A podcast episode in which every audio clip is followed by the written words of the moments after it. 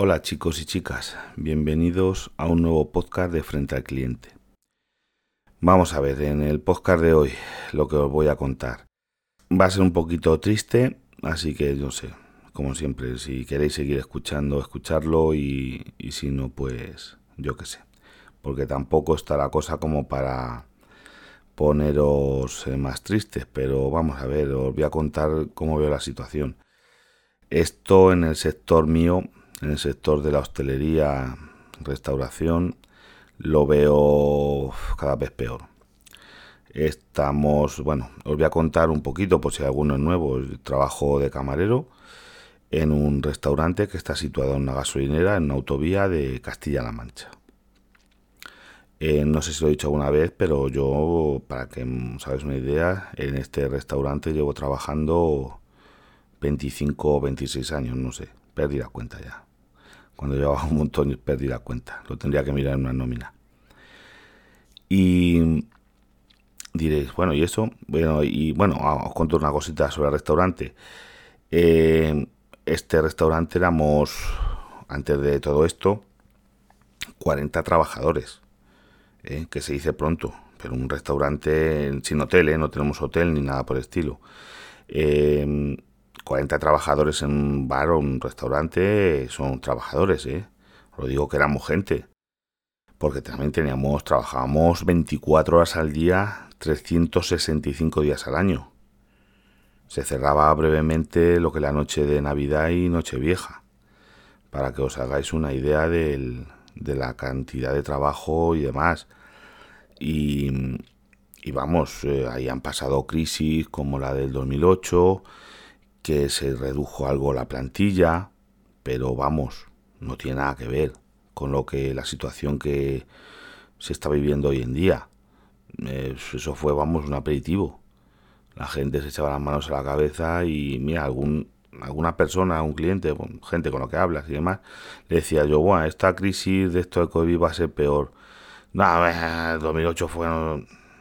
Esto, mm, de verdad os lo digo, que la cosa pinta muy malamente en el tema económico, porque sobre todo en sectores como el mío, pero bueno, que el mío afecta, son arrastra a otros muchos sectores que lo están pasando muy mal y mucha gente está yendo, bueno, vamos, mira, empezó porque en el empleo, lo cuento, el empleo en, en hostelería es muy precario.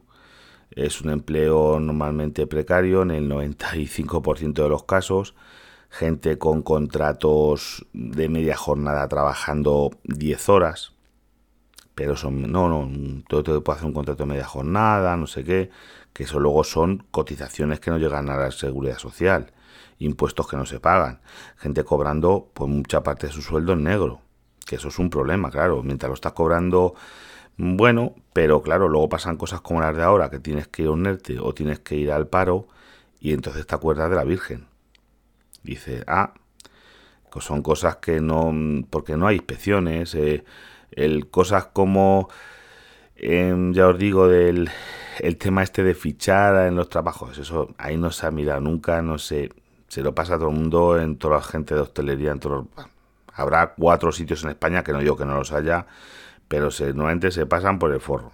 Todo ese tipo de cosas, ahí eso no se controla en ningún sitio. Y te voy a decir que yo trabajo en un sitio más controlado, pero no se llega a controlar como se debería. Eso lo digo yo que no, que no. Yo de esto, de otra cosa no, pero de esto sé un poquito. Y, y ya os digo, yo siendo una empresa bastante, ya os digo que es una empresa muy, era, vamos, mejor dicho, era una empresa muy solvente, que éramos el foco de atención de la provincia, tampoco por tirarnos flores, que yo soy un trabajador, ¿eh? no creáis otra cosa. Eh, pues empiezan a peligrar las cosas. Empieza la gente a no, a no poder cobrar al día. Eh, ahora mismo la situación que tenemos, para que os hagáis una idea, es de que en Castilla-La Mancha está cerrada toda la hostelería. Y bueno, ahora sobre eso también os voy a hacer varias reflexiones. Eh, entonces está cerrada la hostelería, excepto, con excepciones, de los, eh, por ejemplo, bares que están dentro de, o, restaurantes, eso que están dentro de fábricas, que son solo para sus mm, empleados, los de los hospitales, las cafeterías y restaurantes de los hospitales, eh, por ejemplo, la, la, cafetería de la consejería, para que los de diputados puedan tomar su cafetito y sus churros y sus cositas, a ver, o su copita de anís, si quieren. Eso es importante. Eso, eso también está abierto. En cambio, el pobrecito que tiene su bar o que es normal, vamos a llamar bares normales y restaurantes normales, ese no, ese tiene que estar cerrado. Y por otro lado, muy lógico, porque también tenemos el caso de que estamos, eh, los últimos datos que he visto son 700, más de 700 muertos en el último día. Que eso tela marinera. Y el problema es que no creo yo que se vaya a controlar eh, por el cierre de bares y restaurantes. Donde trabajo yo está abierto. Y dirás, ¿tú cómo es eso? Pues vamos a ver, porque hay una excepción Igual que os he dicho que los centros de trabajo, también los hoteles pueden dar de comer a sus eh, huéspedes. Si tú estás alojado en un hotel y tienes restaurante, eh, tú puedes ir a comer a ese restaurante, como es lógico, porque estás alojado allí en el hotel y está todo cerrado, ¿dónde comes? Si tú estás en un hotel no puedes ir a comer a tu casa, es porque estás lejos de tu casa, por, por, por ejemplo, por motivos de trabajo.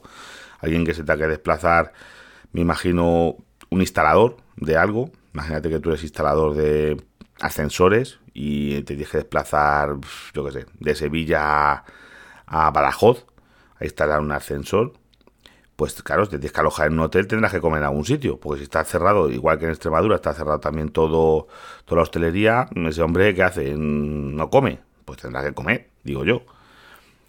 Pues en el caso de mi, donde trabajo yo, al estar en una autovía, en una gasolinera, una de servicio, vamos, pues nos permiten abrir con servicios mínimos, que eso consiste en, y lo estamos cumpliendo a rajatabla, eh, pues en dar, eh, vamos a ver, estar cerrado lo que es el sistema de restaurantes, o sea, no puedes ir a reservar una mesa, ir a comer, eh, porque en teoría tampoco puedes salir de tu pueblo, que estamos confinados perimetralmente en todos los pueblos, solamente la gente que tenga causa justificada pues es pues para dar a los transportistas, dice la ley, vamos a ver que solo tienen que estar abiertos, eh, pueden estar abiertos pues para dar un servicio a los transportistas que pues, tienen que hacer sus descansos, tienen que estar, en ruta, tú eres un transportista, se supone es un camionero, que tiene que llevar una mercancía, imagínate Barcelona, Lisboa, por poner un ejemplo, y eso me pues, no va a ir de Barcelona sino va sin parar, tiene que hacer sus descansos, sus paradas, tiene que parar a dormir, porque no puede conducir más de X horas, porque paso lleva un tacógrafo que le, que le mide los tiempos de conducción y de descansos. Entonces, pues hombre tendrá que poder comer, porque está todo cerrado. Nos volvemos a marzo del año pasado cuando los pobrecitos, eh, muchos, claro, quitaron los tiempos de descanso y demás, porque es que, son, claro, no podían parar en ningún sitio, estaba todo cerrado, no podían comer, gente haciendo sus necesidades por el campo, porque estaban todo cerrado. Bueno, pues en teoría tenemos que dar servicio a esa gente. Pero, y lo estamos dando, o sea, hemos, está cerrado lo que es el servicio de restauración, tenemos abierto naje como tipo cafetería, que son pues mesas pues, para comer una ración, un bocadillo, un menú del día, que lo damos como rápidamente, o sea, no es para que la gente se quede ahí a sobremesa, es para usted, coma y hasta luego, hasta luego Lucas, que no, que no es para quedarse ahí ni nada. Pero claro, también tenemos una, una coletilla que nos pusieron, que ahora os voy a hablar mucho sobre ella. Vamos a ver. Tenemos prohibida la venta de bebidas alcohólicas. O sea, decir, no podemos vender nada de alcohol. Una cerveza con alcohol, vino, y de ahí para arriba, vamos, no a pedir un, whisky. Pues os voy a decir una cosa que lo estoy viendo yo. Está funcionando espectacularmente. Porque al principio de cerrarse todos los bares y estar nosotros abiertos se corrió la voz y la gente se saltaba los confinamientos para venir a beber. La gente cojaba y llegaban. Oye, somos. Eh, llevaban cuatro, entraban.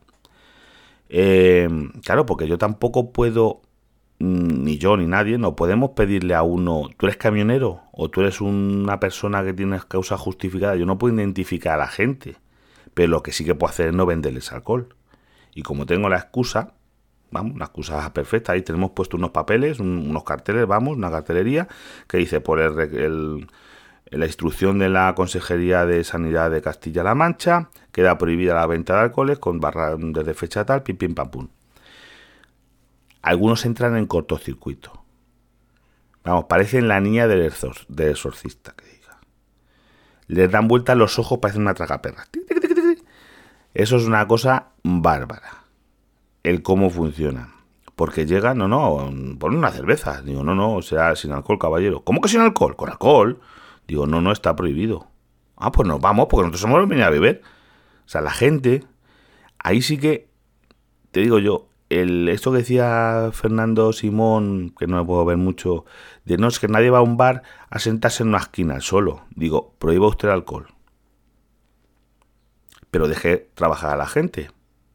Porque que de verdad, yo, el sistema que tenemos ahora mismo nosotros, te digo una cosa, está funcionando. Estamos dando lo que es un servicio mínimo para la gente que de verdad lo necesita.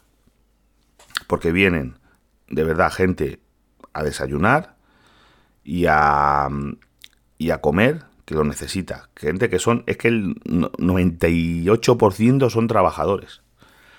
El 98% son trabajadores. Gente que de repente necesita ir a un bar, a un restaurante para alimentarse porque no tienen la posibilidad, porque trabajadores que a lo mejor son, imagínate, un yesista, un, unos que son pintores, que están hoy están en esta nave pintando esto, o mañana están en una casa allí, esa gente no puede, no les es ni siquiera fácil llevarse un tupper, comer comida fría todos los días, que se llevan un infernillo y se pueden hacerlo en, en la calle, que es complicado. Esa gente es la que eso, bueno, y por supuesto los transportistas. A esa gente le estamos dando un servicio mínimo y de esa manera, pues oye, dentro de lo malo, por lo menos eh, es un menos pérdidas para la empresa. Que te digo una cosa, seguramente, no lo puedo afirmar al 100%, pero casi esté perdiendo dinero, porque han, eso es otra parte de la cosa. Eh, han mandado a más gente a alerte, porque de los 40 que éramos, eh, 25% no salió del ERTE, lleva desde el desde marzo en ERTE, entre yo y mi mujer, que trabajaba conmigo. Ella lleva desde, desde marzo en ERTE y han tenido que volver a mandar pues a otro, nos hemos quedado 15 trabajadores para dar ese servicio mínimo, que somos los mínimos para, para dar ese servicio. El resto pues, pues han tenido que mandarlos al ERTE, claro, no queda, no les ha quedado otro remedio porque claro, no, vamos a estar gente allí si no, no, no podemos producir. Y yo lo veo normal, pero oye, también esa gente pues pues es un, es un palo, porque te dicen, porque a ti, a ti sí, a mí no, y no sé qué, porque los criterios pues ha sido del gente que lleva el tema de personas de la empresa, pues oye, quien más le encajaba en los puestos que necesitaba. Pero claro, mucha gente está ya muy achuchada de mis compañeros y, y ya lo digo. Y yo lo que digo es, ¿cómo es posible que nosotros aquí en Castilla-La Mancha tengamos esto cerrado? En Extremadura cerrado. Y en sitios como Madrid, esta es la hostelería abierta, pero no la hostelería. Si es que si la hostelería fuera como os digo yo, no había ningún problema. El problema está en que nadie, en su sano juicio, por lo menos yo, yo no sé quién da esas autorizaciones o cómo está, se cree que una discoteca, no, no, es que esta ya no es una discoteca, lo hemos convertido en cafetería. Pero abre usted hasta las 10 de la noche, no sé qué, con música. Eso no se lo cree nadie. Oiga, mira, si usted tiene una discoteca, pues a ti que tiene usted cerrada. Luego ya discutiremos las ayudas, no ayudas y demás. Pero eso no puede, no se lo cree nadie. Lo que ha pasado en el, en el Teatro Barceló, no se lo cree nadie. Vamos, es que se lo crea, es que, vamos, es que tonto. Así de claro. Sintiéndolo mucho. Eso no se lo cree nadie. La hostelería debería de estar ahora mismo en lo que yo llamo servicios mínimos como estamos nosotros. Por ejemplo, prohibida la venta de alcohol. ¿Por qué? Porque eso es un artículo, vamos a llamar, de lujo y de ocio. Eso es como una discoteca, eso es un artículo de ocio, no es una cosa de necesidad. Pero el que tiene, digo, el típico bar, pues no es para vender cañas, pero si al hombre, luego ya cada uno que abra o no abra según le interese, pero dar la posibilidad. Dice, oiga, no hay terraza ni nada, con sus aforos muy limitados, que tiene que ser el 30% del aforo, pues oye, el 30%, que tenga un local pequeño, pues oye, lo sentimos mucho. Si usted no le compensa, pues ya claro, pero bueno, de, esta manera es que le tiene que compensar a todo el mundo, porque si te cierran, tan cerrado. Pero, por ejemplo, yo veo que igual que nosotros estamos haciendo un servicio mínimo, mm, es que yo te digo que hay clientes que no vienen, ahora no vienen porque, claro, no pueden venir porque están en otro pueblo, pero que venían a comer a diario porque son gente, por ejemplo, es un señor jubilado eh, que venía a comer todos los días porque, oye, pues es una persona sola, pues el hacerse comida, no sé qué, pues, pues oye, pues venía a comer su menú del día, todos los dos días, de lunes a domingo.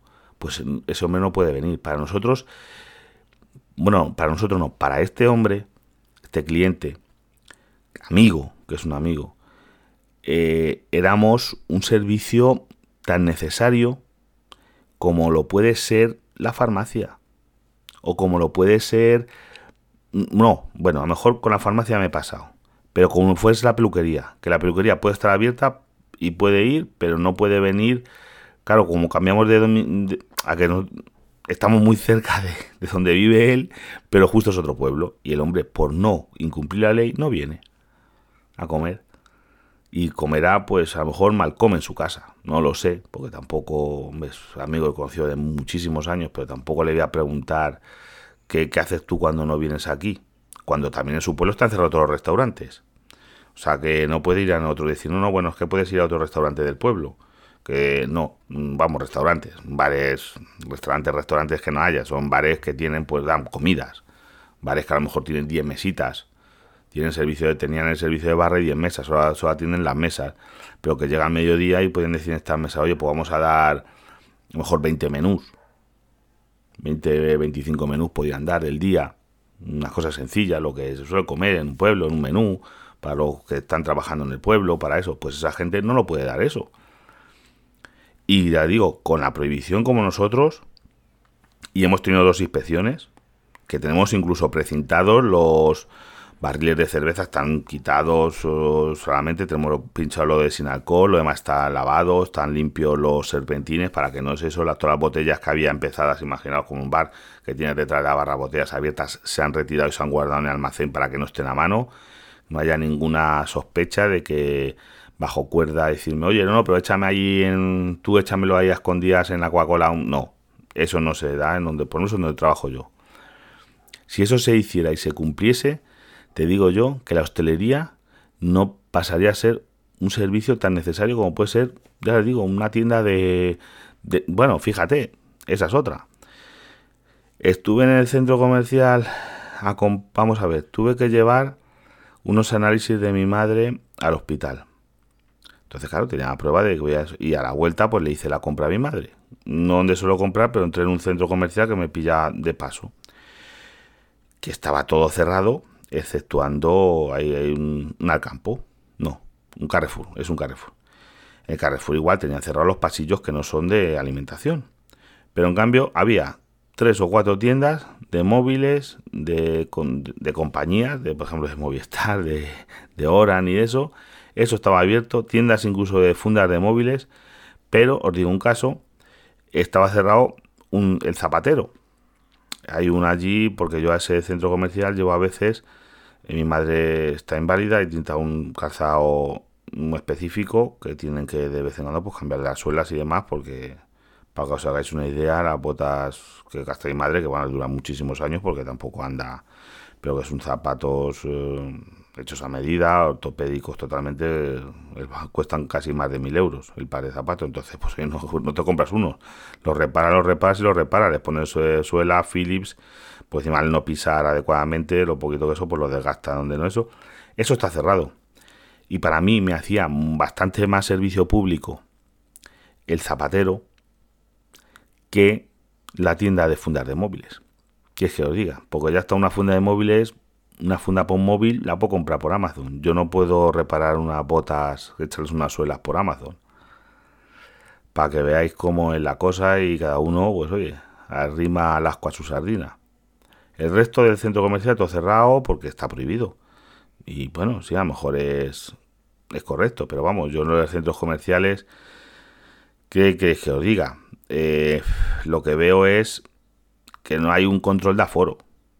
Es que claro, un centro comercial como el que oparé yo, que es un centro bastante grande, creo que el aforo ponía, claro, ahora no, pero vamos, 2.000 personas.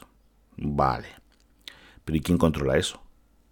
Eso es imposible de controlar. Eso hay un sistema electrónico a la entrada y salidas, contornos o algo así, o es imposible de controlar si hay 2.000, 1.500 o 3.000.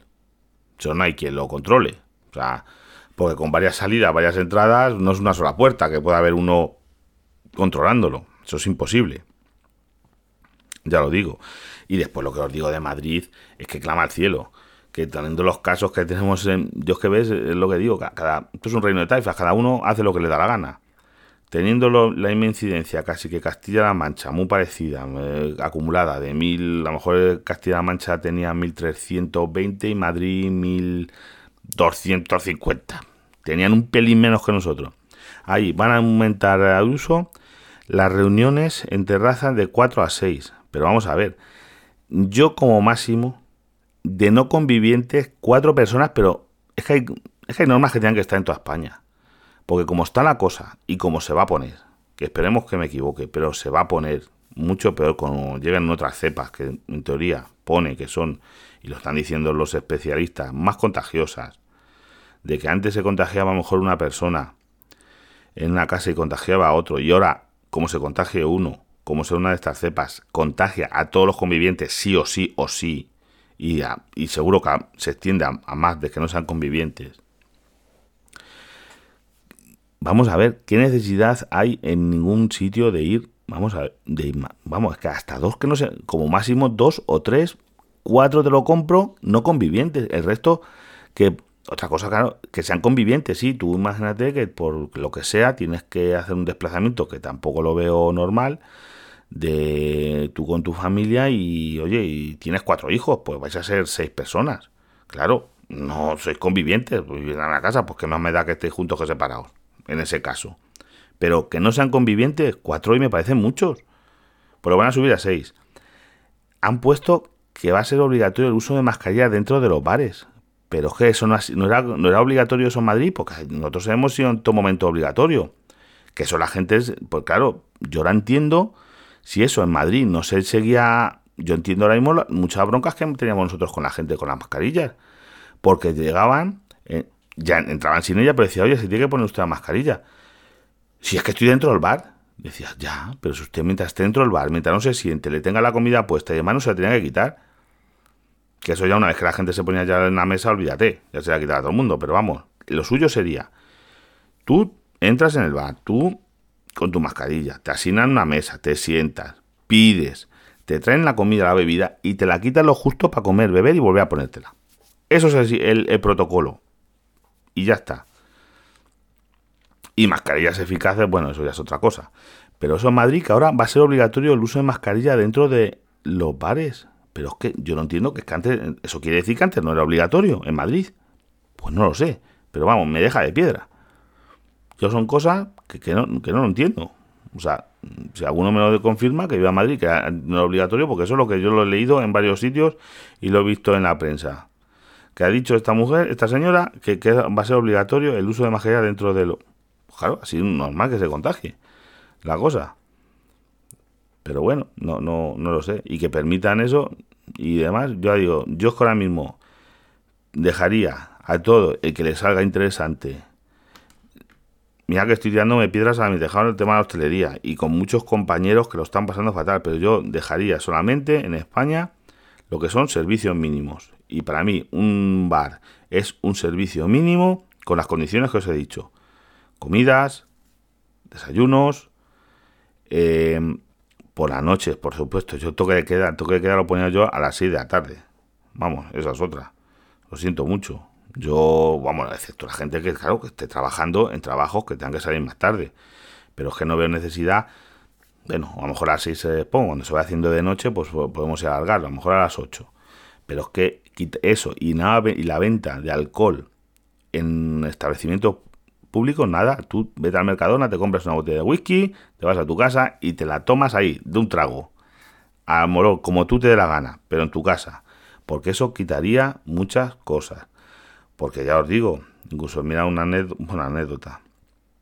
hace unas... No, hace un par de semanas o por ahí yo no estaba, estaba, pero una compañera casi la agrede un, un cliente, vamos, y rompió una, una mampara y todo, porque le dijo, vamos a ver, entra hablando con el móvil y le dice y le dice, oiga, se tiene que poner la mascarilla, no sé qué. Es que estoy hablando con el móvil. Y la compañera dice, ya, pero usted puede hablar con la mascarilla puesta, y si no, espérese usted en la calle y cuando termine de hablar con él por el móvil, pasa usted. Pues intentó agredirla, en eso que se escondió eso, y rompió una mampara, pues se metió detrás de ella, vamos, y casi intenta, intentó agredirla para que veáis la violencia que estamos sufriendo nosotros. Y ya os digo, y gente de ponerse con lo del alcohol, Claro, porque vienen, se saltan hasta confinamientos para ver. Claro, dicen, que está abierto, tal sitio. Ah, pues vamos allí, vamos allí que... Y claro, llegan y como no pueden beber alcohol y vienen, digamos, parecen junkies de los años 80, 90 en busca de heroína, con el mono.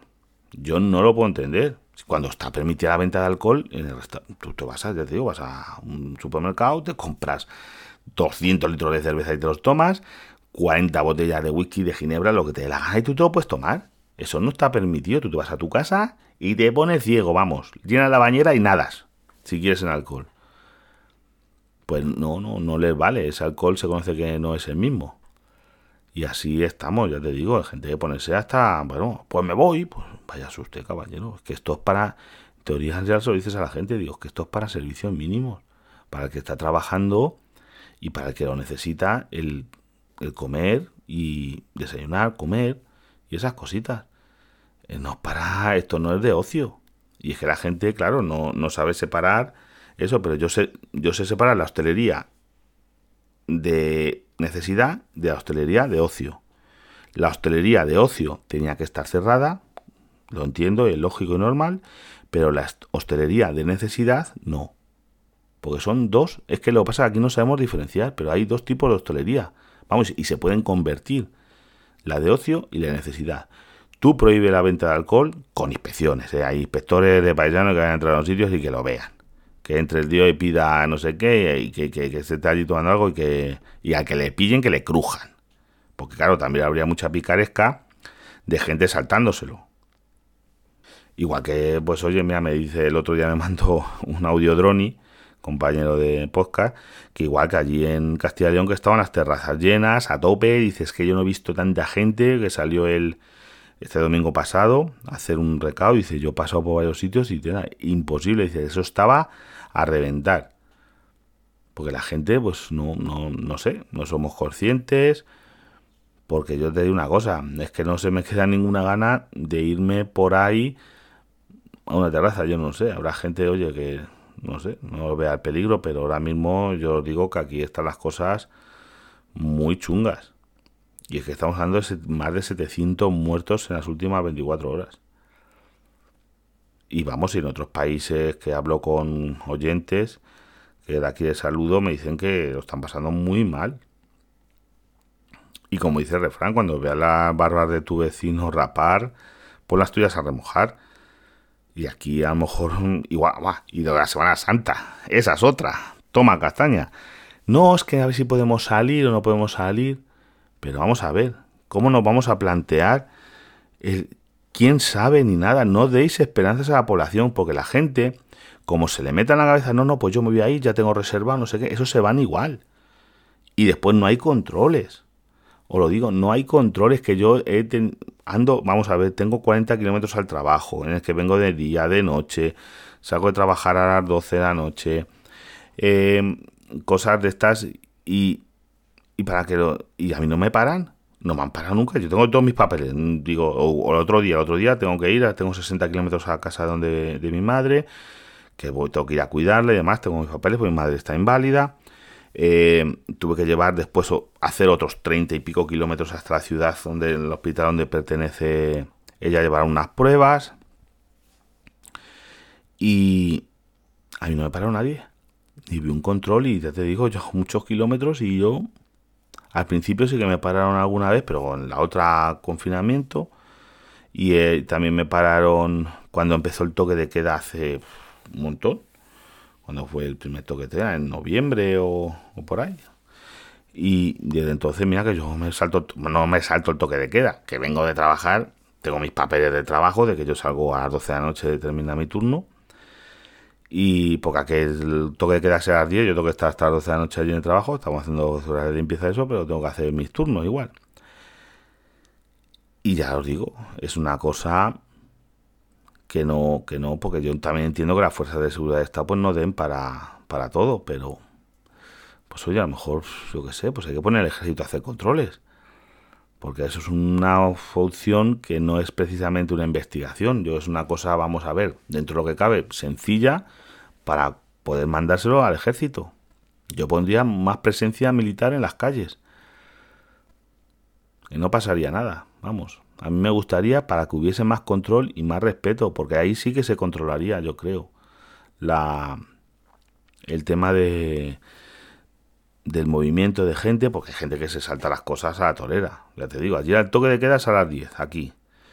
Pues como nosotros estamos abiertos, porque yo, nosotros podemos atender a gente que tenga necesidad, o sea, gente que, por ejemplo, te digo, un transportista que tiene que llevar una mercancía y se tiene sus papeles, que puede circular después del toque de queda, puede parar a cenar y tomarse algo de eso. Pues bueno, pues viene gente que son familias con niños, que tú nadie no puedes hacer nada, o si no le vendes alcohol, que ya sé eso, pero vamos, y se está quitando mucha tontería, porque muchos de esos ya no vienen a no tener alcohol.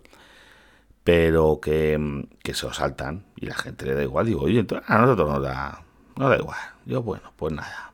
Que son muy pocos casos, ya os digo.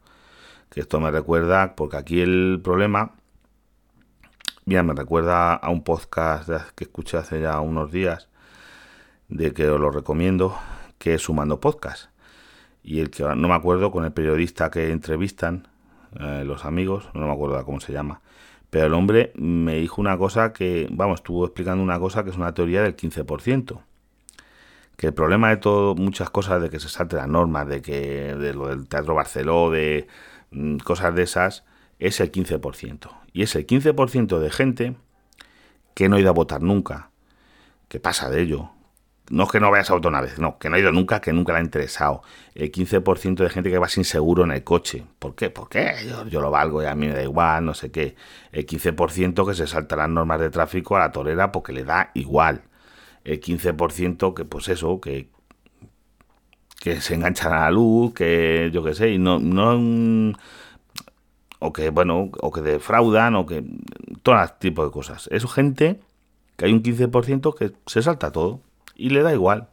Y esos son los que realmente nos están, eh, yo creo, ayudando a propagar las cosas, a esto, porque a ti te dicen, oye, mira, no se puede hacer esto, y el 90, 85% de la gente pues, suele respetar las normas, normalmente, no te digo que vayas a eso, pero más o menos procuras, oye, pues yo llevo mi mascarilla, esto, lo otro, que a lo mejor se me ha olvidado, perdona, no sé qué, y luego tienes el 15% que pasa de todo que pasa de todo y solo entienden lo que es el palo. O vas con un palo detrás, o ese 15% no te le da igual. Y después otra cosa que tampoco no entiendo que es, vamos a ver, ¿es necesario que haya mítines políticos en Cataluña? ¿Que se tengan que celebrar las, las elecciones en este caso? Pues yo que soy una cosa democrática, yo no lo sé, ahí ya me pilláis. Pero hoy en día, es como si me dices hoy en día que tiene que volver pegada de carteles. Oiga, eso ya está un poquito caduco. Ahora mismo, usted queda un mitin. ¿Tiene usted ahí las redes sociales? ¿Hace usted un vídeo en streaming, una página web, colgáis su vídeo, su propaganda, lo publicita por Facebook, por la televisión, que tiene sus espacios públicos? Pero se tiene que juntar la gente y te puede saltar los confinamientos para ir a un, a un mitin político. Porque votar no, votar lo vas a hacer en tu centro, vamos, cerca de tu casa. Va a ser en tu municipio y a ser posible cerca de tu casa. En el que lo puedes hacer por correo o pues en el momento que vas a entrar, si controlan que no haya gente dentro del, de los colegios electorales y que las colas hagan fuera y que vaya entrando uno bote, uno salga, no sé qué, con bastante distancia, el peligro lo veo mm, no, no inexistente, pero pequeño. Pero un meeting pero esto está un poquito caduco. ¿Alguien va a cambiar de idea por un meeting? Pues ya te digo, los mítines se pueden hacer por internet, por televisión, por la radio, donde tú quieras. Pero no creo que haya necesidad. Tenían que estar prohibidos los mítines presenciales. ¿Qué necesidad hay de eso? Yo, yo es que son cosas que... Y, desde aquí lo único, pues oye, darle mucha fuerza a todos los... La gente de... No hostelería solo. Es que igual, yo que en el trabajo me encargo de los pedidos, pues empresas de reparto están todos otra vez. A lo mejor, mira, la que nos lleva el café para la provincia tenían tres mecánicos para atender las averías de, las cafeteras, tenían tres mecánicos y no sé cuántos repartidores. Y se ha quedado un mecánico que hace las funciones de mecánico y repartidor. El resto todos alerte. O vacaciones, que ya cuando se les acaben y vacaciones ahora, que te dan vacaciones, que son vacaciones relativas, porque claro, ¿qué vas a hacer? Pero bueno, sí, son tus días de, dan día de descanso porque te ofrecen eso, vacaciones o ERTE y eso es suponiendo que dure poco, si no van a ir a ERTE sí o sí. Pues ya os digo, que darle mucha fuerza a todo el mundo y, ojalá me equivoque, pero esto todavía va para rato, ¿eh? Esto yo no veo, porque con lo de las vacunas igual, esto es un cachondeo, esto, que digo yo, vamos a ver, es un negocio. Yo entiendo que es un negocio, lo de las vacunas. Pero yo creo que es una de las cosas que, de lo que veo yo que se puede hacer para intentar parar esto. Pues se tenían que poner a producir las diferentes vacunas todas las fábricas capacitadas para ello, todos los laboratorios que sean de uno o de otro caso. Aquí es que tenía que intervenir los estados, la ONU, de decir, no, no, señores, vamos a ver, señores de las farmacéuticas, ustedes han inventado algunas, se les va a pagar una cantidad razonable, ¿eh? No, ustedes no decir, vamos a ver, no, no, usted nos tiene que dar las patentes, no, no, hay una legalidad, pero aquí se puede hacer una ley que diga, oye, mira, estas patentes pasan a ser públicas porque es un bien, una necesidad mundial, les hemos inyectado mucho dinero para que ustedes creasen la vacuna, que eso es otra, la Unión Europea ya metió un montón de dinero y ahora que me digan que no, ¿cómo que no? Aquí todas las fábricas que se puedan deberían de poder fabricar las vacunas. Aquí en el tercer mundo, en todos sitios, para, pero no solo para Europa, no, no, para todo el mundo. Y empezar a vacunar de verdad a la gente que lo necesite primero, no jetas, que son, todos esos jetas los ponía yo, vamos, no, no voy a decir dónde los ponía. Pero a la gente que lo necesite, ¿sabe? Pero rápidamente. Y producirlo a un coste que se gane dinero esas farmacéuticas. Yo no digo que, tengan que regalar su dinero ni sus instalaciones, ni. Pero es que el coste lo hemos pagado. Es decir, ¿qué le ha costado a usted hacer esto? X. X por 2. El doble de lo que le haya costado producir la vacuna se lo vamos a pagar. Y luego, pues oye, una cantidad razonable por vacuna. Que a lo mejor, pues oye, son 2 o 3 euros de beneficio sobre el coste de, de producción. Que yo creo que es un buen beneficio para, con los millones y millones que se van a hacer y vamos, la cantidad de gente que la, de dosis que se van a hacer, vamos, se van a hacer súper ricas. Pero que no se puede permitir es que vendan al mejor postor, que esto sea un bazar. Esto es, vamos, es vergonzoso. Yo no sé para qué tenemos, pero es que ahí sí que es una cosa política, porque esto no es como el que fabrica, eh, yo que sé, cualquier cosa que sea prescindible. Oye, usted ponga el precio que quiera, si se lo quieren comprar, pero este tipo de cosas yo es que estoy muy en contra de las farmacéuticas, que yo, entiendo que gastaron dinero en desarrollo, esto, lo otro, pero hay cosas que, oiga, mire, que tengan que ser públicas o yo no lo sé, no lo sé, pero ¿qué, es eso? Yo es que pondría todas las fábricas del mundo a producir una, dos, las tres o cuatro tipos de vacunas que sean más efectivas, pero para vacunar a todo el mundo. Pero a nivel mundial, es decir, esta fábrica que fabrique lo que sea, mejor medicación para animales, y puede fabricar, no, no, pero esto con una estación se puede, a fabricar vacunas. A, todos a fabricar vacunas. Que yo no entiendo, o sea, todas las fábricas que haya que se puedan, pero vamos, al 100%, que hay que contratar más gente, esas fábricas que no paren 24 horas al día.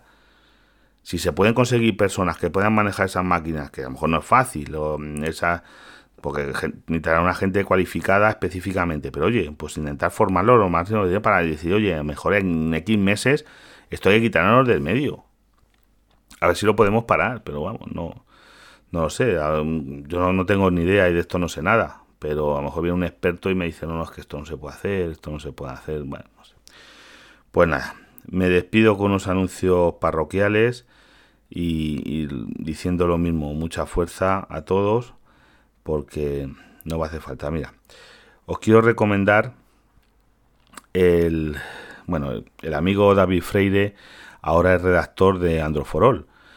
Eh, quiero que le echéis un vistazo, es una web con artículos estupendos sobre si os gusta la tecnología, tiene artículos muy buenos de muchas cosas, él ahora es el redactor de, de esta página también tienes podcaster, tiene el podcast Galego Geek y yo os recomiendo su podcast aparte de, de, la, vamos, de sus artículos en, en Android for All. Y después os quiero recomendar también un podcast nuevo que se llama Desde mi Noray, que seguramente sabéis lo que es un Noray, pero no sabéis que se llama así. Pero no os voy a desvelar lo que es. Yo lo supe la primera vez, igual que al que escribe desde Minoray, vamos, no, que crea el podcast, el, em, que lo, descubrí a través de un, libro. Supe lo que, que, eso se llamaba Noray. No sabía yo que eso se llamaba Noray. Pero vamos, os lo recomiendo. Es un podcast que ha empezado hace poco, pero vamos, me parece interesante porque es un podcast pequeñito, así, vamos, como el mío. Eh, personal, que son muchos podcasts que me gustan a mí, porque oye, luego también me gusta un podcast de más profesional, más de audiencia, pero bueno, mm, a mí el podcasting me gusta un poquito así personal, de tú a tú. Y vamos, no me toman la brasa, pero vamos, eh, cuidaros, protegeros, esto no se ha acabado mm, y tener mucho cuidado. Tener cuidado porque esto mucha gente se está relajando y esto no se ha terminado y ojalá me equivoque, pero esto todavía yo creo que va a durar. ¿eh? Nos están vendiendo la moto, que si ya que si Semana Santa, que si ya para el verano, que si ya esto, que si ya lo otro. Y, y es que yo creo que, mm, hombre, queda una, una esperanza a la gente, pero tampoco una esperanza infundada. Eh, tampoco yo creo que pasa nada porque los políticos digan, oye, pues no sabemos. No se sabe cómo va a evolucionar esto, hay que tener paciencia, no se sabe cómo va a evolucionar, pero no se puede decir, no, no, para Semana Santa ya la gente está pensando en Semana Santa. No, no, pues Semana Santa, pues que venimos de problemas de la Navidad. Que el que no lo quiera ver es que no, no lo ve porque no quiere. Pero la Navidad se han hecho cosas que no se debían. Hay aglomeraciones que no se debían. Pues no, es que hay que salvar la Navidad. Pues vale, y ahora no, es que hay que salvar la Semana Santa pues vale, pues nada, vamos a seguir así. Y luego salva el verano y después otra y otra. Y, y cuando vayamos por la por el rebrote, por la ola 50, jo, pues ya vamos por la ola 50, qué bonito. No, no, no lo sé.